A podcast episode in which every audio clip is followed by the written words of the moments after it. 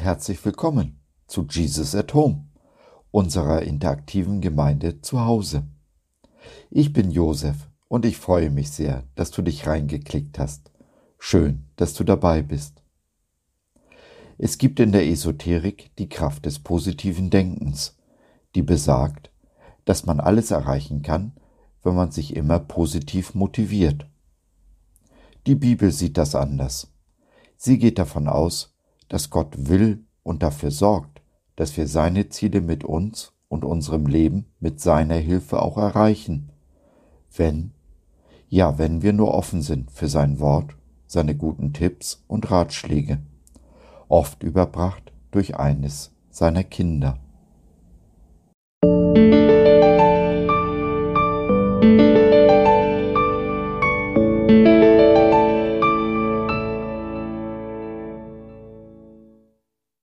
Ziele erreichen. Vertraue ich Gott oder mir selbst? Gott hat einen Plan für dein Leben und mein Leben, und mir fällt nichts und niemand ein, der oder das sich dagegen stellen könnte. Sprich nur ein Wort, so wird mein Knecht gesund. Lukas 7, Vers 7. Unser Eingangsvers wird in Liturgien und in Gebeten oft zitiert. Er stammt von einem römischen Besatzungssoldaten. Jesus selbst adelt ihn, indem er feststellt, dass er solch einen Glauben in ganz Israel nicht gefunden habe. Diesen großen Glauben attestiert Jesus nur zwei Personen in der Bibel, eben hier dem römischen Hauptmann und an anderer Stelle der syrophönizischen Frau. Beides nicht Juden, und beide baten Jesus nicht für sich selbst, sondern für einen anderen Menschen um Heilung. Glaube versetzt Berge, so heißt es im Volksmund. Auch dies geht auf einen Ausspruch von Jesus zurück. Aber braucht es dazu einen großen Glauben? Nein, denn so sagt es Jesus in Matthäus 17, Vers 20, es braucht nur Glauben von der Größe eines Senfkornes, um Berge zu versetzen. Pastor Bobby Schuller spricht in diesem Zusammenhang gerne vom 1% Glauben. Wenn wir nur zu einem Prozent glauben, dann können wir zu 99% zweifeln. Bringen wir diesen 1% Glauben aber zu Jesus, wird er sich unser annehmen. Dieser 1% Glaube macht es möglich, Ziele zu erreichen.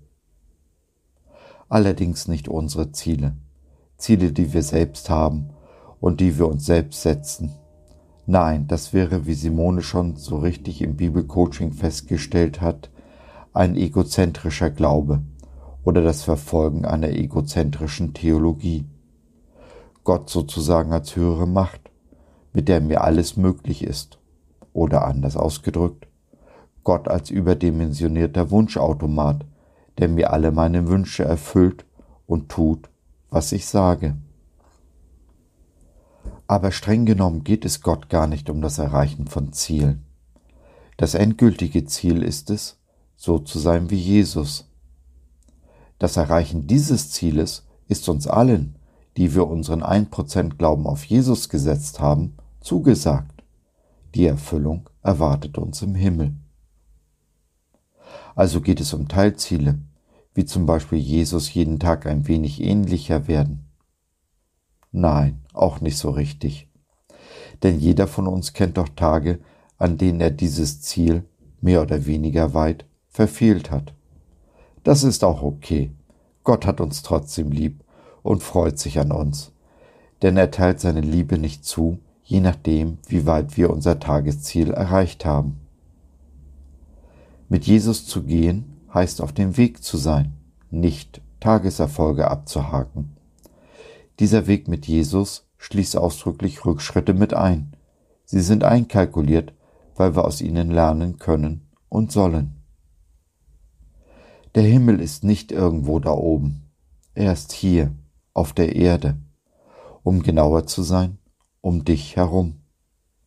Je mehr du nun auf dem Weg bist mit Jesus, desto mehr breitet sich der Himmel hier auf der Erde aus.